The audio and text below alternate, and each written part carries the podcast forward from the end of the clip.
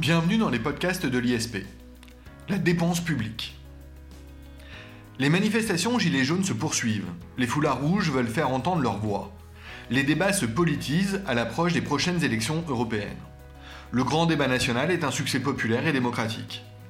Dans cet environnement, le ministère de l'économie et des finances, Bercy, a diffusé un tableau intitulé Ce que finance 1000 euros de dépenses publiques. Objet d'information et ou objet de communication politique, ce tableau interpelle. Je vous propose de le décrire et de le commenter ensemble. Alors ce tableau, vous pouvez le retrouver sur Internet en tapant dans n'importe quel moteur de recherche les mots tableau et dépenses publiques. Mais si vous ne pouvez pas le faire au moment où vous écoutez cette émission, nulle inquiétude, comme je vous l'ai dit, nous allons le décrire ensemble et le commenter avec Philippe Mazet, professeur de culture générale au sein de l'ISP et évidemment ancien administrateur du ministère des Finances. Philippe Mazet, bonjour. Bonjour Jacob Bérébi. Alors Philippe Mazet, d'abord une question peut-être sur la forme, sur le procédé. Qu'est-ce qu'on pense de cet élément de communication, de ce tableau, encore une fois intitulé Ce que finance 1000 euros de dépenses publiques Qu'en pensez-vous, Philippe Mazet? Bah, Vous ne serez pas surpris, après tout ce qu'on a dit euh, à ce micro des podcasts de l'ISP, que je me félicite de tout élément qui permet d'éclairer les citoyens, d'éclairer les débats, d'éclairer les enjeux ce qui exige souvent un effort de vulgarisation, de simplification, de communication pour que euh, les citoyens se prononcent sur les, grandes questions en connaissance de cause. Donc je, trouve ça plutôt très sympathique. J'ai d'ailleurs l'impression que ce n'est pas complètement nouveau parce que pendant longtemps, avec le formulaire de déclaration d'impôt sur le revenu, pour ceux qui faisaient leur déclaration en papier ou qui la font encore, il y avait à ma connaissance une lettre du ministre des Finances avec en gros voilà, voilà à quoi va servir votre argent. Il est vrai néanmoins qu'il ne s'agissait que des dépenses de l'État, du budget de l'État. Or, on aura peut-être l'occasion d'y revenir. Là, il est question de toutes les dépenses publiques. Mais il y avait déjà ce genre de démarche, et je pense qu'il faut qu'il y en ait euh, pour éclairer les citoyens. C'est indispensable, ça fait partie de la démocratie. Alors la transition est faite. Effectivement, entrons dans le débat au fond. Euh, commençons tout simplement par euh, éclairer euh, nos auditeurs en définissant ce que l'on entend par dépense publique. Alors, la dépense publique, la première idée qu'il faut retenir, je, je, rebondis sur ce qu'on disait à l'instant, c'est que ce n'est pas simplement la dépense de l'État. En fait, la dépense publique, c'est la dépense de ce qu'on appelle les administrations publiques. Ça regroupe l'État, bien entendu, c'est-à-dire à la fois les ministères à Paris, les grandes institutions, le, Parlement, etc., et les services de l'État sur le terrain, préfecture, tribunaux, etc. Donc l'État, premier bloc. Deuxième bloc, les collectivités territoriales, euh, communes, départements, régions. Troisième bloc, la sécurité sociale, les organismes de sécurité sociale, Caisse nationale d'assurance maladie, d'assurance vieillesse, etc.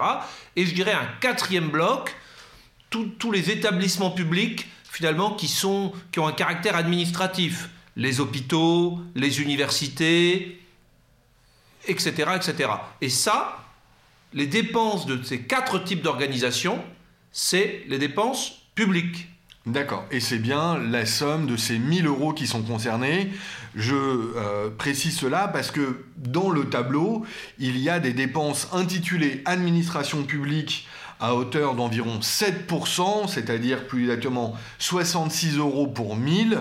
Et cette ligne d'administration publique, elle concerne quoi exactement, Philippe Non, alors, les administrations publiques, c'est les quatre catégories que je viens de citer qui donnent lieu, qui sont le périmètre des dépenses publiques, des recettes publiques, du déficit public, de la dette publique. Dès qu'on dit public, hein, en matière de finances publiques, ça implique tout ça. D'ailleurs, les étudiants qui ont fait des finances publiques se rappellent que les trois grands pôles du cours, c'était finances de l'État, finances des collectivités territoriales, finances locales et finances sociales, finances de la sécurité sociale. Donc ça, c'est clair. Très bien. Maintenant, il y a une catégorie, c'est vrai, qui s'appelle administration publique, là, c'est pas c'est dans un sens un peu plus strict. Je crois que le gouvernement veut dire là les dépenses de fonctionnement hors dépenses de personnel des services de l'État. Le terme d'administration publique pour décrire ça se veut un peu simplifié pour dire c'est les dépenses d'administration courante, mais euh, ça ne ça n'a pas le sens d'administration publique tel que j'exprimais précédemment. Donc on voit bien ce que maintenant ce tableau contient, donc ce que l'on entend par dépenses publiques, ce que cela inclut. Qu'est-ce que cela exclut? Alors d'abord, permettez-moi de, de, revenir sur un point. Pourquoi est-ce qu'on entend la dépense publique, la dette publique, le déficit public dans ce sens très large qui va bien au-delà de l'État? Eh bien, euh, tout simplement pour une raison simple. Vous savez que nous sommes par exemple tenus au respect de la règle des 3% de déficit par l'Union européenne, dans le cadre de la zone euro. L'État pourrait être tenté parfois de faire transférer une dépense ou un déficit sur les collectivités locales, dans le cadre de la décentralisation, ou sur la sécurité sociale, pour passer en dessous de la barre des 3%. Ça serait trop facile. Hein. Donc pour éviter ce genre de tour de passe-passe, on regarde au niveau des statistiques internationales, et notamment au niveau de l'Union européenne dans le cadre de la zone euro, la dépense publique dans son ensemble. Voilà. Alors qu'est-ce que ça exclut? Ben, Ça exclut peut-être pas mal de choses, tout ce qui ne passe pas par une dépense budgétaire. Ça veut dire que par exemple, lorsqu'un service public est un service public industriel et commercial qui s'autofinance, il n'y a pas besoin que l'État, une collectivité ou la sécurité sociale sortent un euro. EDF, qui est une entreprise qui gère un service public industriel et commercial, qui appartient à l'État. EDF a pour recette nos factures de ce qu'on paye comme facture d'électricité et fait ses dépenses avec ça. Il n'y a pas de dépenses pour l'État. Donc, EDF, par exemple, les dépenses d'EDF n'apparaissent pas dans ce tableau dépenses publiques. Exactement. Très bien. Encore moins lorsque Renault appartenait à 100% à l'État, les dépenses de Renault sont financées par des ventes de voitures et pas par une dépense de budget public. Donc il peut y avoir dans le secteur public des entreprises, Renault, les banques en fut un temps, qui appartiennent à l'État et qui ne demandent pas de dépenses du budget de l'État ou d'un budget public, donc qui n'apparaissent pas. Et même dans le champ des services publics, les services publics industriels et commerciaux, les autoroutes, l'électricité, etc., qui sont financés directement par les usagers et donc qui ne font pas appel au budget de l'État. Et il peut même y avoir des services publics administratifs qui sont confiés à un, concessionnaire qui les exploite. C'est moins fréquent parce que qui dit administratif dit qu'il n'y a pas forcément de clients en face capable d'usagers capables de payer. Mais voilà, ce que je veux dire, c'est que ces dépenses qui sont déjà considérables, on en reparlera peut-être dans l'absolu, n'incluent pas toutes les formes de services publics et d'intervention publique. Parce que toute forme de service public, pensons à une concession simplement, payée par les usagers, ne nécessite pas une mobilisation du budget public. Alors, on voit bien maintenant ce qui est donc le domaine des dépenses publiques. Permettez-moi tout de même une remarque. Il y a une ligne de ce tableau qui m'interpelle. Euh, une ligne de ce tableau, au sein des dépenses sectorielles, on nous donne les dépenses liées aux affaires économiques et on nous cite comme exemple les crédits d'impôt aux entreprises. Alors là, je m'étonne sur la notion même de dépense. Comment un crédit d'impôt peut être une dépense? Oui, alors vous avez raison. Quand l'État ou une collectivité veut aider un secteur, il y a deux façons de le faire. Soit on fait des, Il y a plein de façons de le faire, mais euh, en termes budgétaires, euh, on peut créer un système d'aide, de subventions, de primes, etc. Bon, là, c'est une dépense, clairement, hein, inscrite au budget de, de l'administration. Soit on décide de faire des exemptions d'impôts, des exonérations, euh, des crédits d'impôts, etc. Auquel cas, ce n'est pas une dépense, c'est une moindre recette. On fait cadeau un peu de certains impôts que le secteur aurait dû payer. Et là, il est question de ça. C'est les fameuses niches fiscales. Ce sont les moindres recettes. Lorsqu'on achète une chaudière écologique, on peut se la faire rembourser. Les frais de garde pour enfants, on peut se les faire rembourser par les impôts. Lorsqu'on donne de l'argent à une association caritative, etc., etc., etc. Bon, c'est façon d'aider finalement un secteur, un secteur en prenant moins de recettes, ça porte un nom, ça s'appelle la dépense fiscale. Et c'est vrai, vous avez raison. Euh, je reconnais là le, juriste éminent que vous êtes, Jacob Bérébi, euh, notamment en matière commerciale. Non, mais en matière commerciale, vous dites, mais c'est pas une dépense, c'est une recette. Hein. C'est vrai. Mais dans le domaine des finances publiques, les dépenses fiscales sont présentées dans les documents budgétaires comme des dépenses. Et notamment pour ceux d'entre vous, qui nous de nos auditeurs, qui font un peu de finances publiques, ils savent que dans chaque programme euh, imposé par la LOLF, dans chaque programme, on fait le point des dépenses programme par programme et on trouve à la fois les dépenses budgétaires habituelles et les dépenses fiscales aussi, qui sont considérées comme des dépenses.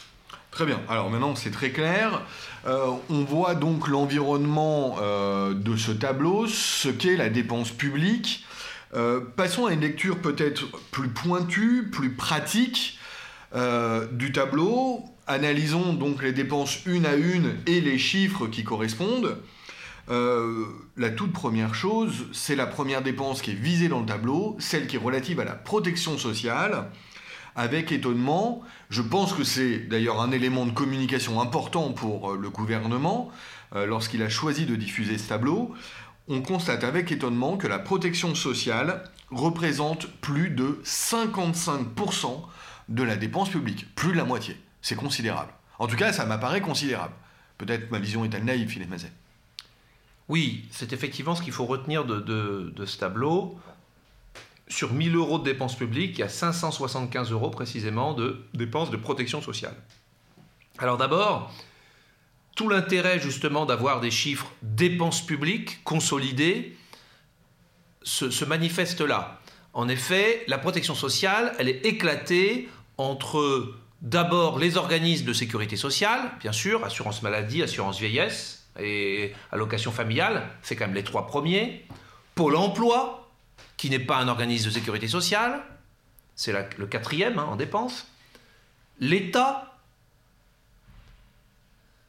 qui verse certaines aides comme le minimum vieillesse, et un acteur très important des dépenses sociales, le conseil départemental, hein, le, le, département, avant ça s'appelait le conseil général, qui verse notamment le RSA ou encore l'APA, l'allocation personnalisée d'autonomie pour les personnes âgées dépendantes. Donc, on voit bien que les dépenses publiques dans le domaine social sont éclatées entre toutes les administrations publiques, d'où l'intérêt de tout bien consolider et d'avoir cet agrégat. Quelles sont les dépenses publiques de protection sociale? Et ça fait un chiffre considérable. Deuxième remarque sur ce chiffre considérable, c'est qu'au sein de ces 575 euros, en fait, il y en a presque 500, hein, ou plus de 500 qui relèvent des organismes de sécurité sociale. Le conseil départemental, c'est un petit peu, Pôle emploi, c'est un petit peu, et l'État, c'est un tout tout petit peu.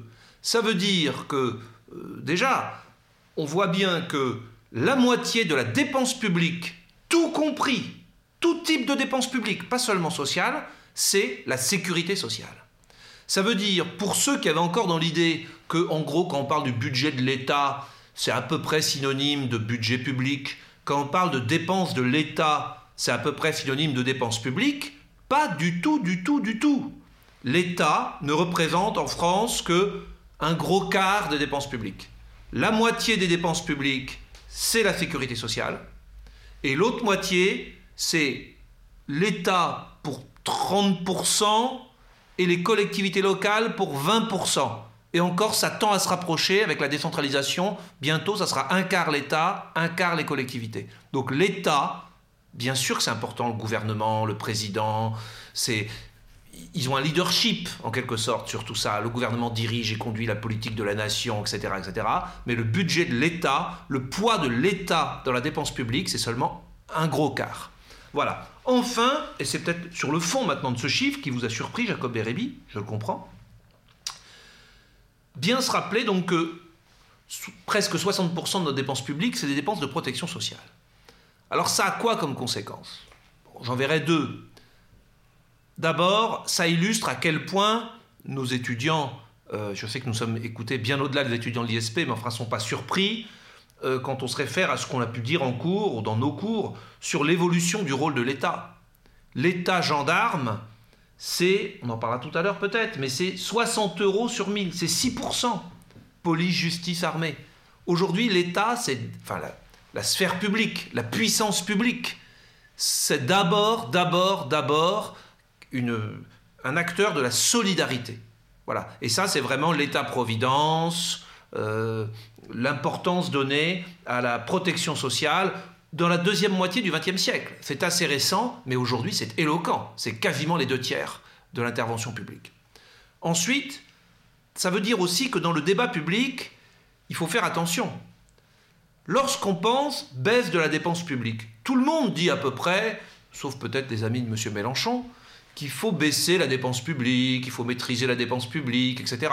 Et tout le monde se plaît à imaginer que ça veut dire que oui, il faudrait que le président de la République ait de moins belles voitures, qu'il y ait moins de, cocktails, que les hôtels particuliers des préfets soient plus modestes, qu'on informatise l'administration, qu'on soit plus productif, etc., etc. Tout le monde se plaît à l'idée que finalement il suffirait euh, que l'enjeu c'est de rendre les services publics plus productifs, plus sobres et avec un peu moins de luxe peut-être. Or, et c'est bien agréable de penser ça, mais c'est passé à côté du sujet. Quand 60% de la dépense publique, c'est de la solidarité, ça veut dire que s'attaquer massivement, vigoureusement au niveau de dépenses publiques, c'est reconsidérer la solidarité. Et il ne s'agit pas là de dépenses qui vont dans des services publics pour payer des fonctionnaires, des bureaux, des voitures, des, des ordinateurs, des cocktails, des voyages, des missions. Il s'agit de dépenses qui sont prises à certains Français et qui vont directement à d'autres. Hein euh, c'est la solidarité au sens propre du terme, au sens de redistribution de la richesse. Quand on voit qu'il y a 27% donc qui concernent les retraites, presque 20% l'assurance maladie ou encore près de 5% la famille.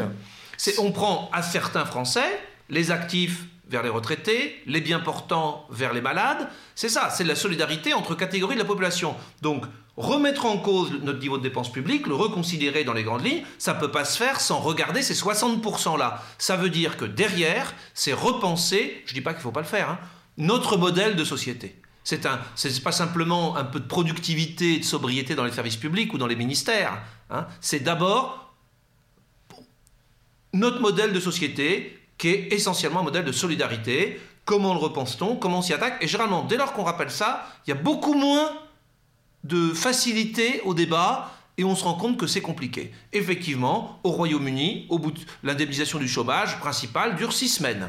Effectivement, aux États-Unis, il faut être couvert par une mutuelle privée, avoir un emploi pour avoir accès à, des soins dignes de ce nom. Chez nous, ce n'est pas le cas. Ça passe par des systèmes obligatoires et de la redistribution publique qui se traduit là. Mais on pourrait les faire baisser comme, comme neige au soleil. Si on suit le modèle anglais ou le modèle américain, euh, moi je vous fais baisser demain la dépense publique de 1000, on passe à 600. Demain. Tout ça est privé, il faut des assurances privées. Alors on reviendra sur le déficit tout à l'heure. Euh, passons à un autre poste, au deuxième poste de la dépense publique selon tableau. Alors je vous avoue que euh, je préfère aller un peu vite sur ce poste parce qu'il est à la fois complexe et pas forcément si intéressant que ça. Dans le tableau, il est désigné dépenses sectorielles. Alors, ces dépenses sectorielles concernent les affaires économiques, on en a déjà parlé avec le crédit d'impôt, les transports, les infrastructures, l'environnement et la culture. Ces dépenses sectorielles représenteraient donc 15% environ de la dépense publique. Euh, c'est globalement intéressant, mais parmi tous ces chiffres, euh, tous les chiffres qui figurent dans le tableau sur les dépenses sectorielles, il y en a un qui m'a interpellé peut-être un peu plus que les autres, c'est la dépense relative à la culture. Pourquoi? Eh bien parce que les dépenses relatives à la culture représentent plus de la moitié des dépenses allouées au transport et à l'équipement, ce qui fait une somme relativement considérable, 2,2%, ce qui est aussi plus que les dépenses liées à l'environnement ou encore aux infrastructures. Alors ça fait beaucoup au final, 2,2% pour la culture. Euh, ça fait beaucoup, mais je trouve que le chiffre est séduisant pour ma part.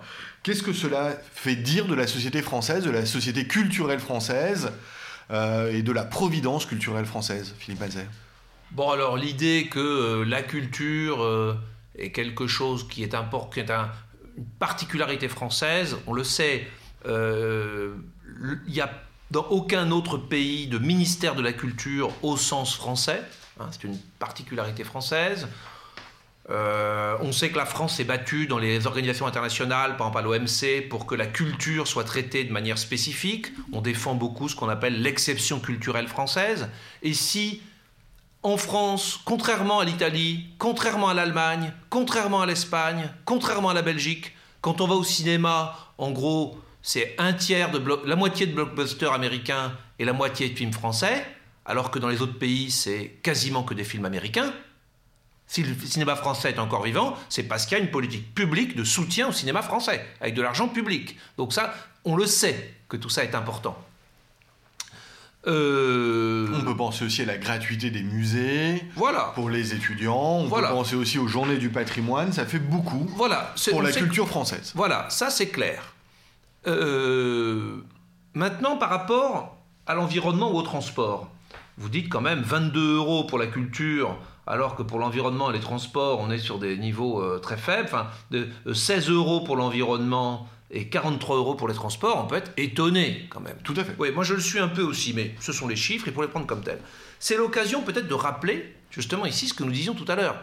La dépense publique, ce n'est pas la seule façon pour l'État d'intervenir dans la sphère publique. Prenons le cas de l'environnement. L'essentiel des progrès en matière d'environnement, de politique environnementale, il passe par quoi? Il passe... Alors le juriste dirait par le droit. Hein. Eh bien vous avez raison. Et ça, ce n'est pas dans la dépense publique. On interdit l'usage des couverts en plastique à partir de 2020, on interdit tel produit, on réglemente telle chose, on durcit la réglementation sur les installations classées pour la protection de l'environnement. C'est le droit. Ce sont des lois, des décrets. Alors ça, non, il faut faire voter les lois, il faut payer les députés, ça coûte un peu de papier, il y a le journal officiel. Oui. Voilà, mais, mais, mais, une façon aussi pour un État de réguler euh, la vie sociale et économique, c'est aussi la norme, tout simplement. C'est pas forcément la dépense. Et je crois que dans le domaine environnemental, les dépenses publiques sont pas énormes. C'est même plutôt un domaine de recettes. Parce qu'on a créé des écotaxes sur les produits polluants. On a augmenté tout un tas de taxes euh, pour des activités polluantes. Donc c'est même l'environnement, finalement, si on était un peu cynique, d'un point de vue budgétaire, c'est même une bonne affaire, je pense. Ça, ça coûte assez peu, parce que c'est surtout par le droit qu'on réglemente et pas par la dépense des fonctionnaires, des primes, etc. Et ça rapporte de l'argent avec toutes les taxes. Voilà. Quant au transport, là aussi, quels sont les grands... L'intervention publique dans les transports en France, c'est quoi?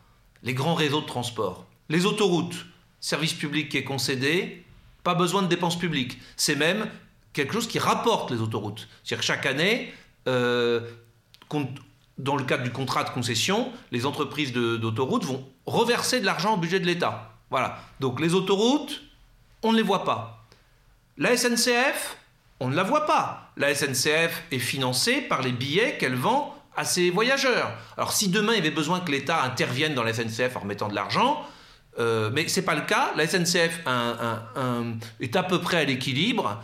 Et si elle avait donc euh, elle ne reverse pas de bénéfices à son actionnaire, l'État, mais elle n'a pas non plus besoin que l'État apporte des concours. Donc ça n'apparaît pas, la SNCF. La RATP, pareil, elle se finance avec les ventes de, de passes Navigo et de... Donc finalement, même les grandes infrastructures de transport, les grands tunnels, les grands ponts, etc., sont financés par péage. Donc finalement, voilà, euh, il y a beaucoup de choses qui sont publiques, qui sont des services publics, qui sont de l'intervention publique, qui passent ou par le droit ou par d'autres modes de financement ou d'autres modes de dépenses qui n'apparaissent pas ici. Et il y en a beaucoup dans le domaine de l'environnement et des transports. On comprend mieux euh, la question de ces dépenses sectorielles et la répartition de la dépense publique au sein de ces secteurs-là. Dans ma question précédente, eh bien, je louais euh, le fait que la dépense allouée à la culture était importante. Euh, encore une fois, 22 pour 1000. Euh, je vais passer euh, eh bien, au poste suivant, les services publics régaliens.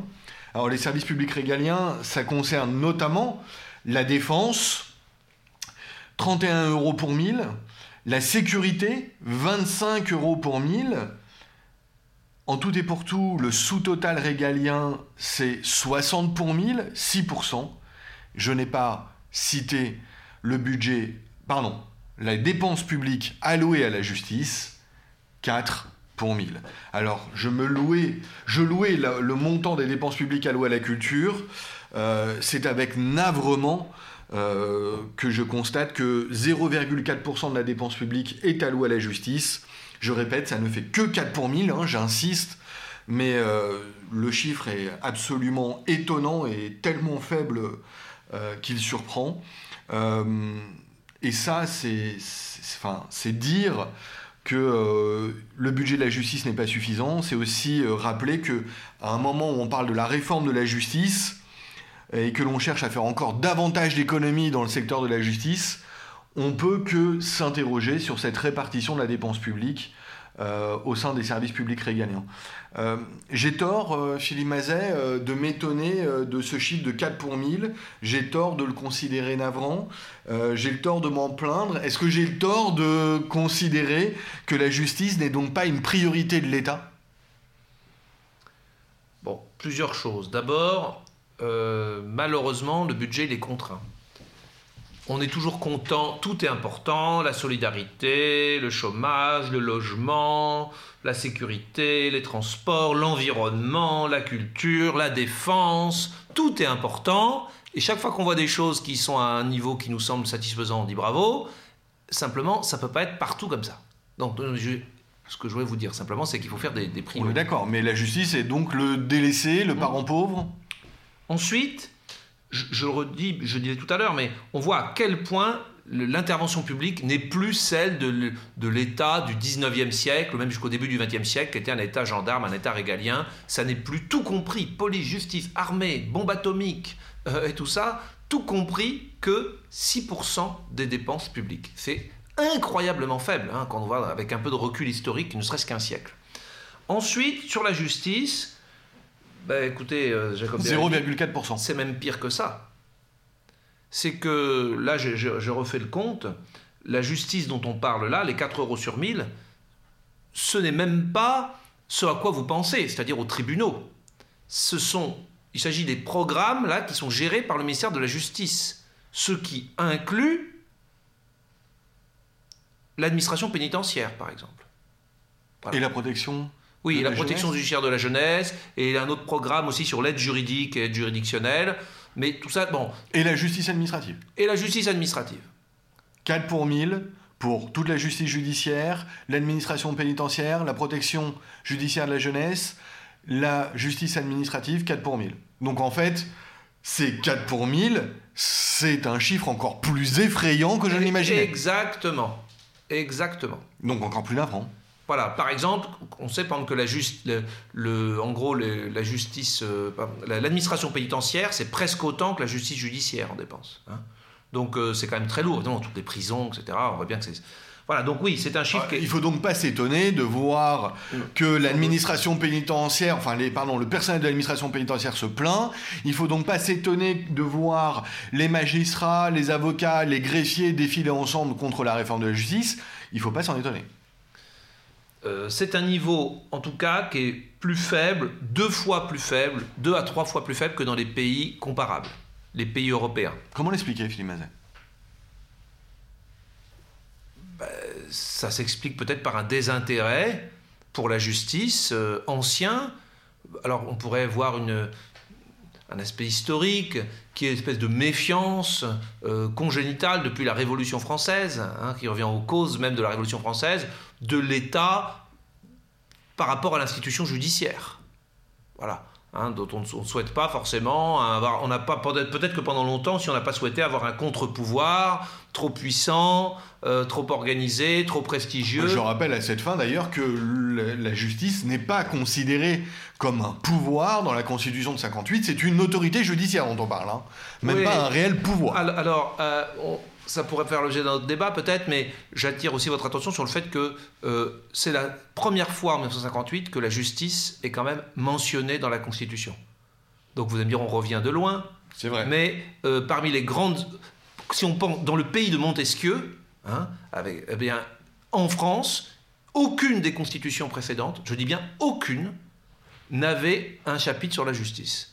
Un titre ou un chapitre sur la justice. Ou ne, ne serait-ce même qu'un article. Donc je dirais, peut mieux faire peut-être, mais c'est déjà quelque chose. Et c'est vrai que sous l'empire de la Ve République, depuis un demi-siècle, la justice en France a quand même, c'est quand même euh, renforcé, a quand même pris une place qu'elle n'avait pas du tout dans notre tradition. Donc il y a un élément traditionnel, je crois, de méfiance, de mépris, de dédain, de tout ce qu'on veut, de désintérêt, clairement, qui fait qu'on est deux à trois fois moins doté que dans d'autres pays comparables. Maintenant, faut reconnaître quand même que depuis 10 ans, 15 ans, la justice fait toujours partie des priorités relatives. Je dis relatives parce qu'on essaye de maîtriser les dépenses publiques, on le sait bien, on a un problème en France de trop de dépenses publiques, mais la justice est quand même épargnée. Moi, ça fait quand même 10 ou 15 ans que j'entends dire au moins qu'un gouvernement a deux priorités, au moins deux, l'éducation, recherche et la justice. Alors justement, sur l'éducation, recherche, vous me faites encore la transition, Philippe Mazet. Euh, on poursuit donc les postes de dépenses et éducation, recherche, bien qu'ils soient euh, présentés séparément dans le tableau, représentent à eux deux plus de 12% de la dépense publique, 10% environ pour l'éducation, 2% pour la recherche. Euh, ça apparaît donc beaucoup hein, euh, par rapport à la justice. À noter que, étrangement, en tout cas pour ma part, c'est pas considéré comme des services publics régaliens. J'ai du mal à comprendre pourquoi c'est pas catégorisé ensemble. Mais là aussi, ça en dit beaucoup sur le fait que l'éducation et la recherche, effectivement, restent des priorités. Alors, alors non, euh, les services publics régaliens, c'est vraiment police, justice, armée, et on ajoute parfois les affaires étrangères, aussi la diplomatie, qui là a été mise ailleurs. Hein. voilà. Mais ça, c'est vraiment ce qui fait un État, ce qui fait qu'il y a des institutions. L'école, ça n'a rien de régalien. Euh, on peut avoir un État où il n'y a pas d'école. Et même, on peut avoir une école qui est totalement privée. Oui, vous avez raison. Voilà. Euh, voilà. Et bon. 12% Alors 12%, bah d'abord, euh, le principe, il paraît que le, le principe de la pédagogie, c'est la répétition. Alors, on sait que l'éducation nationale, c'est le premier poste du budget de l'État. On le répète et il faut le redire. Et à la fin, ça ne fait quand même que, rien que pour l'éducation, 9,6% du total. Qu'on ne soit pas surpris. On sait que l'État, c'est qu'un petit bout des finances publiques. Hein. L'éducation nationale, c'est quasiment la moitié des fonctionnaires de l'État. L'État, c'est 2,5 millions et demi de fonctionnaires. L'éducation nationale, c'est presque un million. Donc c'est énorme pour le budget de l'État, énorme. Mais pour autant, l'État n'étant qu'un petit bout des finances publiques, hein, un gros tiers, à la fin, ça fait 9,5. Voilà, donc ça, ça nous remet les choses en perspective. Euh, ensuite, bah, ça traduit une réalité française qui est une forte intervention publique dans ces domaines. C'est-à-dire que euh, là où dans d'autres pays, il y a beaucoup plus d'appels au portefeuille des familles pour l'éducation, primaire, secondaire, supérieure, en France, c'est essentiellement public, c'est une éducation, y compris supérieure, essentiellement gratuite. Donc ça veut dire que c'est des dépenses publiques. Voilà, ça c'est un choix de modèle qui nous différencie beaucoup, par exemple, des États-Unis. Beaucoup. Voilà, donc c'est des dépenses publiques plutôt que des dépenses privées qui relèvent, qui relèvent des familles. Pour l'éducation. Pour l'éducation aussi, un niveau de dépenses élevé, donc en faveur de l'éducation, euh, public et privé additionné, même si en France c'est essentiellement public. Pour autant, des mauvais résultats dans le classement, le fameux classement PISA, qui montre que l'école française obtient à la fois des piètres résultats en termes de niveau des élèves et des piètres résultats surtout en termes d'égalité. Le système français ne se contente pas de reproduire les inégalités, comme le disait Bourdieu, mais il accroît les inégalités sociales.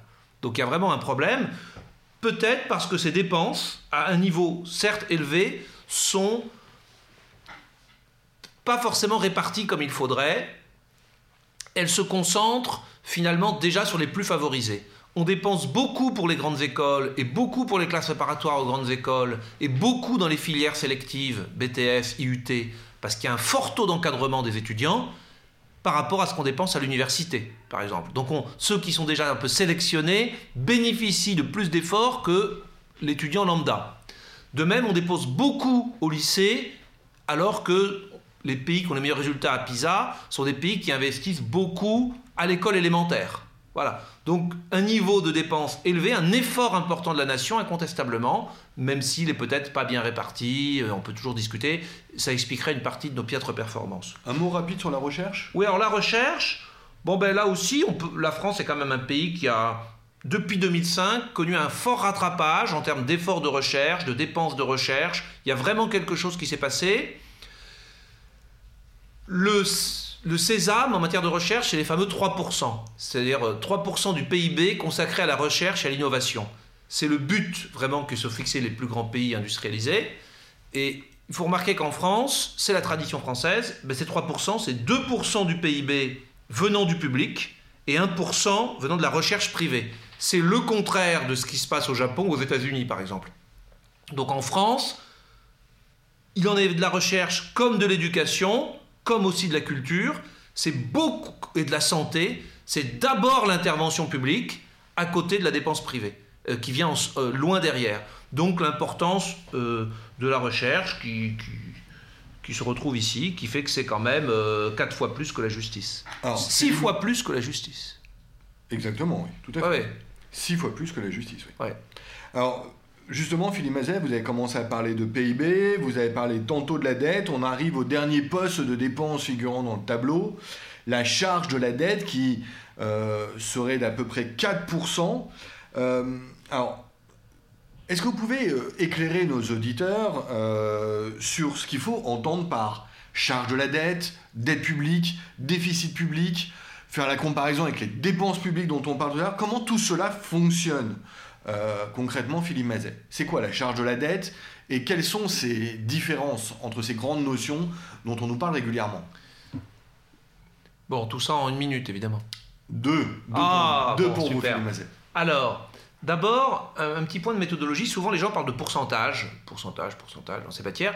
En fait, souvent, on ne parle pas. Là, là, depuis tout à l'heure, avec Jacob Bérébi, nous parlons de pourcentage des dépenses publiques, donc de pourcentage des budgets, en gros. Mais très souvent, pour comparer entre les pays, on parle de pourcentage de la richesse nationale, c'est-à-dire du PIB. Voilà, c'est ça qui est important. Hein. Et donc là, les 37 euros, c'est 3,7% des dépenses publiques qui, passent en charge de la dette. Mais moi, je vais plutôt parler de pourcentage du PIB maintenant, c'est-à-dire pourcentage de la richesse nationale. Heureusement pour nous, la richesse nationale est plus importante que les budgets publics. Alors, charge de la dette, bon. D'abord, deux notions simples, déficit et dette. Un budget, c'est des dépenses et des recettes. Lorsque les dépenses excèdent les recettes, il y a un déficit. Ça veut dire qu'il y a des dépenses qui ne sont pas couvertes par les recettes. Donc si on veut faire ces dépenses, puisque c'est des dépenses, il faut bien les payer, on doit emprunter. Donc le déficit, c'est ce que l'on doit emprunter chaque année pour couvrir les dépenses qui ne sont pas couvertes par des autres recettes. Ensuite, depuis les, milieux des années 70, depuis les chocs pétroliers, la fameuse fin des 30 glorieuses, etc., on est en déficit chaque année. C'est-à-dire que chaque année, on s'endette pour couvrir le déficit. Chaque année, chaque année, chaque année, chaque année, chaque année. Alors tout ça, ça fait un stock de dettes, un stock d'endettement, et la somme de tout ça, et de tout ce qu'on n'a pas encore remboursé, hein, ça s'appelle la dette publique. Voilà. En gros, on peut prendre une image. Euh, imaginons une immense baignoire. Le déficit, c'est ce qu'on a fait couler comme eau pendant un an. Et la dette, c'est de combien la baignoire a mon... quel est le niveau de la baignoire depuis 40 ans qu'on fait couler l'eau. Même s'il y en a un peu qui s'évapore parce qu'on rembourse un petit peu quand même. Voilà. Donc c'est ça. La dette, pour les, économistes parmi vous, évidemment, le déficit c'est un flux, la dette c'est un stock. Hein. Et donc la dette est beaucoup plus importante que le déficit. le déficit, la, métaphore est claire. Le déficit, c'est un an d'endettement. la dette, c'est la somme de 40 ans d'endettement, pour ce qui est le cas de la France. Donc dette publique, déficit public. Évidemment, on parle de public et pas d'État, parce que ça serait trop facile, je l'ai dit tout à l'heure, et, depuis le traité de Maastricht, l'Europe regarde la dette ou le déficit de tout le, le public additionné, évidemment. Donc dette, déficit public, dette publique. Maintenant là, ce qui est écrit, c'est la charge de la dette publique. Alors, en fait, de quoi s'agit-il? Ben, Cette dette, chaque année, il faut la rembourser. Alors, il y a le remboursement en capital, c'est-à-dire quand quelqu'un nous achète un bon du trésor pour 100 euros, il faudra un jour qu'on lui rende ses 100 euros. Pour des raisons techniques, je ne voudrais pas exposer ici, ça n'apparaît pas dans le budget. Mais il y a le remboursement des intérêts, surtout. Les, les grands-mères qui achètent des bons du trésor, c'est parce que ça rapporte des intérêts. Et les intérêts de la dette, c'est ce qui apparaît ici dans le budget. C'est la charge de la dette, c'est les intérêts. Alors les intérêts... Donc ça ne correspond qu'aux intérêts de l'emprunt. De la dette. De la total de la dette. Très bien. Voilà. Donc on a un stock de dette et puis on paye des intérêts. Alors c'est vrai que c'est pas énorme, hein. non mais il n'y a pas de quoi s'alarmer quand on voit ça comme ça, en apparence, 37 sur 1000. Mais, mais, mais ce ne sont que les intérêts. Et surtout, on sait que les taux d'intérêt sont très faibles. Hein. Il y a quelques années, un ménage empruntait à 5 ou 6% pour acheter un logement, et aujourd'hui, on est à 2 Mais pour l'État, un État considéré comme euh, solvable, comme l'État français, il emprunte à moins de 1% Donc, les, les taux d'intérêt, c'est vrai, sont très faibles depuis des années, et fort heureusement pour nous, ça fait une charge de la dette qui est très faible. D'où la très grande inquiétude de nos gouvernements face à la remontée des taux d'intérêt qui est inéluctable. Hein. Parce qu'il suffirait que les taux d'intérêt passent de 1 à 2% eh bien ça fait juste doubler la charge de la dette. Ça fait juste doubler la charge de la dette.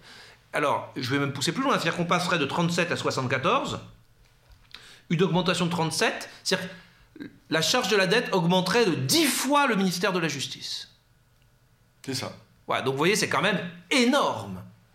Hein et ça, ça nous pend au nez, malheureusement. Là, on a un chiffre qui est assez modeste parce que les taux d'intérêt sont faibles. Mais ça ne veut pas dire qu'il n'y a pas de problème de dette publique. Loin de là, tous les commentateurs, tous les gouvernements parlent assez pour qu'on ait compris qu'en France, il y a un problème de déficit et de dette publique trop élevé. Merci Philippe Mazet, merci de euh, ces éclairages importants, merci de ce commentaire euh, objectif. Alors j'insiste sur le, sur le terme objectif, pourquoi? Parce que ce tableau, il a déjà pu être évoqué par un certain nombre de personnes euh, politiques, notamment sur certains plateaux télé. J'ai pu entendre que les chiffres annoncés dans ce tableau ont été détournés euh, par certains acteurs, euh, notamment parmi les plus populistes, et c'était la raison pour laquelle on, avait, on a voulu faire cette émission. Alors merci pour cet éclairage. J'insiste sur une idée, euh, j'insiste sur le fait que l'on peut critiquer la répartition de la dépense publique, on peut critiquer finalement eh bien, les chiffres annoncés par ce tableau, ils n'en sont pas moins véritablement vérifiés, et ils sont surtout source de nombre d'enseignements sur notre modèle sociétal. Grâce à vous, Philippe Mazet, vous voulez ajouter quelque chose pour conclure? Oui, juste une toute petite chose. Bien sûr, c'est un exercice de pédagogie qui est très simplificateur, etc. Mais c'est bien, ça a le mérite d'exister et c'est pédagogique. Un point quand même. On pourrait se dire, mais pourquoi est-ce qu'on ramène toujours le, débat sur le budget public, sur le déficit public, à la question des dépenses publiques? Sous-entendu, il faut moins de dépenses publiques, euh, faut, à quoi passe la dépense publique, etc. C'est une vraie question parce que dans un budget, il n'y a pas que des dépenses, il y a aussi des recettes. Hein. Et beaucoup de gens, par exemple, à, gauche de la gauche, euh, nous disent, ou disent, mais non, arrêtez de parler que des dépenses publiques qu'il faut limiter. Il suffit d'augmenter les impôts, il suffit de faire payer les riches. Alors hein qu'on a déjà un niveau très élevé de prélèvement obligatoire. Ça. Si en France, le débat quand même sur le déficit public, la dette publique, se concentre assez vite sur les dépenses publiques, d'où ce genre de documents qui sont assez bienvenus, c'est parce que du côté des recettes, on n'a plus tellement de marge de manœuvre. Le niveau des impôts, le niveau des prélèvements obligatoires, c'est-à-dire les impôts, les cotisations sociales, est déjà en France très très élevé. 45%, ça représente 45% de la richesse nationale, alors que dans la moyenne des pays de l'OCDE, c'est-à-dire des pays comme nous, on est entre 35 et 40. Donc côté prélèvement obligatoire, on ne peut plus monter, on a vu ce qui s'est passé avec les taxes sur le carburant, et l'idéalement, il faudrait même descendre. Ça veut dire que l'effort, euh, la résolution de notre problème de dette, il passe pas par plus d'impôts, il passe par, pour l'instant, la question des dépenses et donc maîtriser les dépenses. Sauf que il y a une autre façon de faire augmenter les recettes que d'augmenter les impôts et les cotisations, c'est simplement d'avoir de la croissance économique.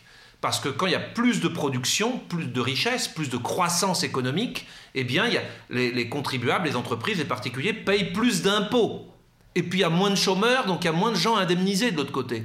Donc la croissance économique, c'est la clé, puisque ça permet d'avoir plus de recettes sans avoir à augmenter les impôts. Et donc ça permet de continuer à financer des dépenses. Et on le sait bien, on le sait bien, tout le problème de tout ça, hein, c'est que nous avions construit un modèle d'intervention publique, d'État-providence en 1945 qui a bien assez généreux, qui a bien fonctionné pendant les Trente Glorieuses, lorsque nous avions 5% de croissance économique, donc les recettes rentraient à plein tube hein, dans les budgets publics.